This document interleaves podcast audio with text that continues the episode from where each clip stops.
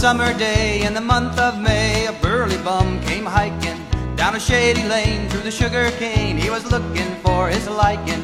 As he roamed along, he sang a song of the land of milk and honey, where a bum can stay for many a day and he won't need any money. Oh, the buzzing of the bees in the cool shade trees near the crystal water fountain at the lemonade springs where the bluebird sings on the big rock candy mountain.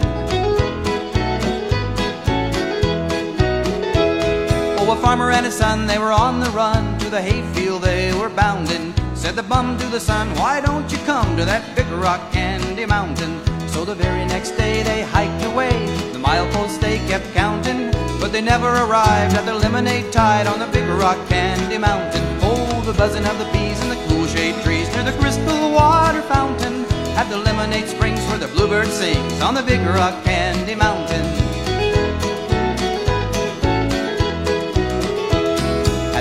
Lemonade springs where the bluebird sings on the big rock candy mountain.